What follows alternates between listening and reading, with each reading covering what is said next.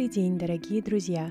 Это очередной эпизод подкаста «Эмиграм» и я его автор Дания. И сегодня я рада поприветствовать у себя в гостях Алию Мукажанову, доктора, специалиста научной и технической поддержки компании Шрёдингер в Бостоне. Привет, Алиюш, и добро пожаловать на мой подкаст. Привет, Дания, спасибо большое за приглашение поучаствовать в твоем подкасте. Спасибо. Алия, давай начнем с того, что ты немного расскажешь о себе, о своей семье, где ты работаешь и о том, как ты оказалась в Бостоне. Ага, конечно. Um, у меня есть семья, мы живем в Бостоне, и мы растим uh, нашу uh, замечательную четырехлетнюю дочку. Uh, проживаем в городе Бостон, штата Массачусетс. Мы вместе с тобой окончили Казахстанско-британский технический университет. Я там проучилась на бакалавре и магистратуре. После этого устроилась на работу в Эмиратах, компании Петрофак, где я работала как процесс-инженер э, и занималась э, строительством нефтехимического завода в стране Оман. Затем по через два года по семейным обстоятельствам я решила переехать в Америку. К сожалению, работу было сложно найти по своей специальности здесь, в частности, из-за вопроса визы, у меня не было здесь рабочей визы, не было американского опыта, поэтому я решила поступить на докторантуру. И во время первого года пребывания в Америке я готовилась к тестам, подавала на докторантуру и получила несколько офферов и выбрала поступить на специальность материаловедения в Бостонский университет. Угу. Я к своему стыду про Бостон мало чего знаю. Я только слышала, что там расположен знаменитый Массачусетский университет, и как следствие, наверное, там живет много студентов. Расскажи, какая в действительности атмосфера в этом городе, чем живут его жители, какой там вайб? Спасибо большое за вопрос. Да, как ты отметила, здесь очень много студентов в городе Бостон находится, и округе находится около пяти всемирно известных университетов, Массачусетский технологический университет, Гарвард, который находится в городе Кембридж, по ту сторону реки от Бостона, Бостонский университет, Тафтс и Норс-Истерн. Я бы описала жителей Бостона, это, наверное, как люди высокообразованные, занимающиеся собственным здоровьем. Очень много людей, которые занимаются различными видами спорта. Классно, классно. Значит, такой энергичный вайб, молодые люди а занимаются спортом. Наверное, это на вас тоже влияет, да? На ваш да. образ жизни. Да. Допустим, даже в метро, когда едешь, иногда можно увидеть людей, которые, скорее всего, профессора, которые читают научные статьи. Это так здорово видеть разносторонних людей. Классно. Ты получила степень доктора в Бостонском университете при этом еще растила дочь. Для меня это кажется чем-то таким нереалистичным, потому что я слышала, что в Штатах довольно высокие требования к получению степени доктора. В частности, помимо публикаций в научных журналах, кажется, от студентов требуют количественных, качественных исследований. Расскажи, пожалуйста, как тебе удалось успешно завершить учебу, при этом будучи растить дочь, и как твоя семья поддерживала тебя в этом? Спасибо за вопрос. Конечно, большое значение в том, что я успешно закончила докторантуру. Это была поддержка моей семьи, моей дочери, которая всегда с пониманием относилась к тому, что мне нужно уйти на, на работу. С одной стороны, именно решение появления ребенка во время докторантуры было отчасти из-за того, что я понимала, что во время докторантуры у меня более гибкий график по сравнению, если бы я работала в компании. То есть я могла бы там, могла заниматься, работать по вечерам или по выходным. В то же время первый год, годы жизни ребенка наши родители очень намного помогли. И моя профессор э, очень с пониманием отнеслась к моей ситуации, потому что у нее тоже были маленькие дети и, и ну, был опыт. К тому же Декретный отпуск в моем университете считается очень хорошим. Нам давали, мне дали два месяца оплачиваемых. И... Два месяца? Да. А бывает меньше, да? Да, бывает Сколько? меньше, к сожалению. Я слышала, я состояла в группе студентов родителей, И они делились опытом, что несколько лет назад вообще в университете не знали, не было такого предусмотрено, как декретный отпуск для докторантов. Поэтому это большое достижение, что у нас было два месяца, к тому же оплачиваемых. Вот. И к тому же, как я говорила, мой профессор, а, она очень меня поддержала, разрешила еще несколько месяцев поработать из дома. Я только приезжала на какие-то важные собрания в университет. Вы можете слышать на фоне, как моя дочь играет в конструктор. Она тоже привыкла к тому, что я работаю, иногда сидит рядом, чем-то своим занимается. Классно. Здорово тоже так. Да, да. А тяжело вообще вдавалась учеба сама? Было, конечно, сложновато, особенно когда бывают бессонные ночи. Потом на следующее утро тебе нужно идти на работу, ну, делать какую-то работу, с другой стороны, конечно, понимала, что у меня большая есть поддержка.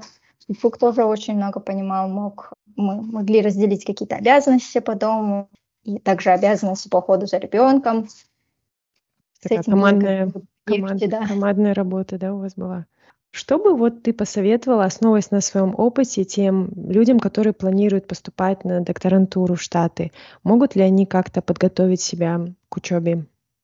Да, конечно. Я бы сказала самое главное, помимо того подготовки к тестам, как GRE, IELTS или TOEFL, я большое внимание уделила на поиск именно исследований, которые откликаются тебе, самому будущему абитуриенту, чем нравится заниматься, потому что все-таки PhD — это такая ответственность на минимум ближайшие пять лет, и здорово было бы заниматься тем делом, которое ты любишь. Непосредственно, если, допустим, человек уже определил какую-то область исследований, можно посмотреть сайты университетов, изучить, найти профессоров, которые занимаются похожими исследованиями. Большое внимание бы посоветовала уделить на количество статей, которые публика... публиковывает эта группа, потому что это говорит о многом, о динамике исследований в группе. Также при подготовке на поступление к докторантуре немаловажное значение имеет statement of purpose. Как я слышала от людей, которые были именно в комиссии по рассмотрению а, подачи документов, именно statement of purpose имеет большое значение, поэтому его нужно написать очень хорошо. Что и такое также, statement? Statement of purpose. Ты в этом как бы, документе описываешь свой э, предыдущий опыт и почему ты именно решил поступить на докторантуру, э, какие исследования тебе интересны. Поэтому это считается ну, немаловажным, немаловажной частью при поступлении в докторантуру. Также я бы посоветовала ответственно отнестись к подбору рецензентов, mm-hmm. потому что на это тоже очень большое внимание обращают. А рецензенты должны быть проживать на территории США, или это могут быть любые международные профессора? Нет, я думаю, что это могут быть любые профессора международные, да, вот в моем случае мои профессора с КБТУ мне давали рецензию. Классно. Вот знаешь, есть еще такое предубеждение, что степень доктора, она как бы открывает перед тобой все двери к работодателю. И эта заветная строчка PhD в резюме дает какое-то преимущество. А действительно ли это так? Легко ли тебе было найти работу после окончания докторантуры? Да, это очень интересный вопрос. Я бы сказала, что в моем случае, так как основная цель для меня была получение докторантуры, это найти работу в индустрии, по окончании и получить международное образование американское. Если бы у меня была степень магистратуры американского университета и возможность работать здесь, скорее всего бы я не пошла за степенью док- докторанта. Ну, во-первых, это дополнительное время обучения, и если ты все-таки думаешь а, работать в индустрии, скорее всего, это не обязательное условие. Хотя, конечно, это открывает какие-то двери для тебя дополнительные. Кстати, работу было мне найти непросто. Развею миф, что uh-huh. с корочкой э, докторанта uh-huh. это так легко получить. Ну, во-первых, скорее всего, это может тоже не хочу пугать э, твоих слушателей, это, скорее всего, э, зависит от ситуации. моей непосредственной ситуации я занимаюсь компьютерным моделированием материалов для новых видов как бы, источников энергии. Затем во время PhD я решила, что я бы хотела сменить область своих занятий, и мне было именно интересно медицина, создание новых лекарств, и поэтому я думала, я могу использовать те же самые методы вычислительные, которые использовала в докторантуре, но для других, для другой области. Кстати, к тому же говоря, Бостон — это замечательное место, где много очень биотехнологических компаний, стартапов и фармацевтических гигантов, поэтому как бы это было двойное бинго в моем mm-hmm. случае. Интересно. Работать да. в этой. И на самом деле, когда я решила поменять область своих занятий, первое время, когда я разговаривала с рекрутерами, многие рекрутеры говорили, как вы можете, ну, расскажите о себе. И второй вопрос, после того, как они слышали, что у меня был совершенно другой опыт, они говорили, ну, у вас есть опыт в области разработки новых лекарств? Я говорю, «А, нет, но я могу использовать те же самые методы, на самом деле, просто для других, э, для другой области. В общем, было очень сложно, скорее, мне заняло несколько месяцев, и что я уже понимала, что мне не хватает именно опыта в drug discovery, в создании новых лекарств. К тому же я была на студенческой визе, мне нужно было найти работу в течение 90 дней, поэтому я приняла решение найти стажировку, хоть даже не оплачиваемую, лишь бы а, получить этот опыт в биотехнологиях. Mm-hmm. Так я посредством нетворкинга нашла свою первую стажировку в биотехнологическом стартапе, где я согласилась работать бесплатно. Мне было очень интересно именно сменить область своих исследований, получить опыт, и я понимала, что в дальнейшем, когда я найду работу, как бы это все окупится. К счастью, так и получилось, хотя это заняло, моя стажировка заняла около 10 месяцев. В это время параллельно я искала работу. К сожалению, как раз в это время был еще hiring freeze в Америке, это продлилось несколько месяцев, что тоже немножко утяжелило поиск работы. Но в конце концов я, в общем, нашла работу, что меня очень радует. И я думаю, если ты хочешь чем-нибудь заняться, и действительно тебе это нравится, то не стоит бросать своих идей. В общем, как-то так. Классно, классно, что у тебя счастливый конец, и что получилось и стажировку пройти, а, еще и визовый вопрос, да, был таким стрессовым, да. мне кажется. Да, после это, конечно, добавляло большого стресса, потому что первый год, на, когда ты находишься на студенческой визе, ты можешь работать или как бы волонтерить а, в любых организациях. Главное, чтобы это было, было связано с твоей непосредственной областью исследований. В последующие года, а, когда ты, находишь, ты подаешь на OPT STEM виза на дополнительные два года, там уже нужно найти постоянно оплачиваемую работу. Это тоже было очень стрессовый момент, потому что я подписала свой контракт буквально, наверное, за 10-15 дней до того, когда у меня был уже дедлайн. И мне нужно было ли менять свою визу на визу мужа, но тогда бы я не смогла работать. Mm-hmm. Или же ну, искать другие варианты. Вау, очень вдохновляющая история. Мои знания фармакологии, к сожалению, очень лимитированы. Я вот знаю, что одной из проблем человечества является резистентность к антибиотикам. Угу. Кажется, что я слышала, что в ближайшее время мы не сможем придумать новые виды антибиотиков. Все это связано с неправильным как раз-таки применением, назначением, утилизацией. Ты как раз работаешь в компании, которая разрабатывает программы, которые помогают созданию новых лекарств. Расскажи, пожалуйста, каким обычным людям, как я, как вообще происходит процесс создания новых лекарств.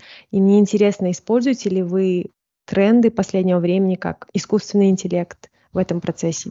Спасибо за вопрос. Да, создание новых лекарств – это очень такой продолжительный процесс, который занимает от 10 до 15 лет и очень дорогостоящий. В основном мне э, там как бы процесс создания новых лекарств состоит из нескольких этапов. Можно я буду вставлять некоторые термины на английском, потому что давай, давай. В общем, первый этап — это hit identification, когда а, ученые выбрали, допустим, уже знают, над, над какой проблемой они будут работать, и mm-hmm. тогда они ищут такие вещества, которые потенциально могут, допустим, решить данную проблему mm-hmm. какого-то определенного заболевания. А затем идет процесс hit to lead. Hit to lead — это когда уже определили ряд веществ, которые, допустим, потенциально могут помогать при этом заболевании. Дальше ученые начинают заниматься улучшением а, свойств этих веществ, такие как эффективность, безопасность, селективность. После этого э, занимают lead optimization, уже те вещества, которые прошли отбор на втором этапе, занимаются над улучшением этих свойств, уменьшением побочных а, реакций. Это все можно отнести к начальному процессу, когда очень сильно может помочь именно компьютерное моделирование и уменьшить затраченное время и, и деньги на разработку новых а, веществ. После этого начинается приклиническая стадия, где изучают выбранные вещества на различных животных моделях, для определения токсичности, безопасности. Также изучает фармакинетику, фармодинамику лекарств. И затем происходят клинические испытания. После этого еще следующая это проверка уже регулирующими органами, как в Америке это FDA а, организация. И затем уже переходит, лекарство выходит на рынок. Но это очень долгий процесс. Mm-hmm. И именно наша компания, она лидер среди как бы, программного обеспечения для поиска новых лекарств, а также для создания новых материалов, для создания более, в общем, для energy applications, for materials for energy applications. Э, и интересная модель в нашей компании, что у нас как бы есть большие два сектора в компании. Это первый сектор, э, где люди занимаются именно созданием программного обеспечения и помощи клиентам по использованию этой программы. Э, другая часть компании занимается именно созданием а, лекарств непосредственно, то есть а, в чем именно хорош этот симбиоз, что мы можем иметь постоянный как отзыв а, от коллег изнутри, как работает наша программа, какие, какие, допустим, что можно в ней улучшить. И mm-hmm. это именно здорово, когда можно не только создавать продукт, но также его использовать, тестировать. Верно ли поняла, что вот первый подготовительный этап это все делается на компьютере, то есть фактически в лаборатории ничего там не мешается, все симулируется с помощью программ? Да, вот как бы можно очень сильно облегчить себе работу, именно если как бы часть а, работ из первого этапа а, делать на программах, но, конечно же, хорошо иметь именно симбиоз, получать какие-то экспериментальные данные из лаборатории и сравнивать ее с данными после компьютерного моделирования. А вот искусственный интеллект как-то нашел применение? Да, в нашей компании используется машинное а, обучение. Есть несколько проектов, где мы используем машинное обучение. Для одна из больших таких дорогостоящих продуктов нашего Наши программы называются FEP, где мы предсказываем, как выбранная молекула будет соединяться с твоей мишенью, допустим, да. Здесь, да. И как бы на этой стадии мы используем машинное обучение. Также недавно в нашей компании выпустили новую версию программы, где машинное обучение используется для того, чтобы предсказывать, сколько времени займет определенный расчет и какое количество, допустим, GPU, допустим, будет необходимо, чтобы провести такой расчет. Что очень, я считаю, полезным для исследователей. Ты можешь уже планировать, сколько времени закладывать на какие-то расчеты. Классно. Надеюсь, что и дальше будут технологии как-то помогать да. вам и облегчать вашу работу. Мы вот поговорили о твоей работе, немного об учебе. Давай немного поговорим о семье. Мне иногда кажется, что в Америке нет такой большой поддержки родителей, у которых есть дети. Такое мнение у меня, почему? потому что мне кажется, сады очень дорогие, и нужно, мне кажется, зарабатывать приличные деньги, чтобы отправить ребенка в детский сад. Плюс декретный отпуск ты тоже отметила, что он очень маленький. Иногда компании, кажется, они оплачивают дополнительно, но это не везде. А вот ты как работающая мама, как ощущаешь поддержку от своего работодателя? Например, с пониманием ли относится, когда ты пропускаешь работу из-за болезни ребенка или тебе нужно отлучиться на мероприятие в саду? Да, очень хороший а, вопрос. Конечно, когда ты находишься в Америке и понимаешь и немного завидуешь людям в Казахстане, у которых есть постоянная поддержка родственников, родителей. А, в нашем случае у нас, у нашего ребенка, а у нее была няня практически с 10 месяцев, и вот до сих пор она помогает нам. Сады, да, очень дорогие.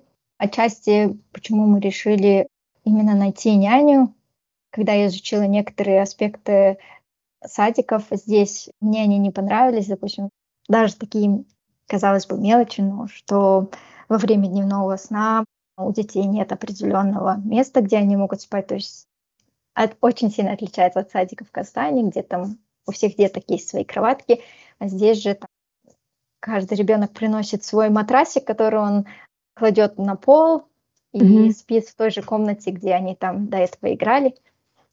В целях безопасности детям не разрешают во время сна снимать обувь, потому что они всегда должны быть готовы выбежать на улицу.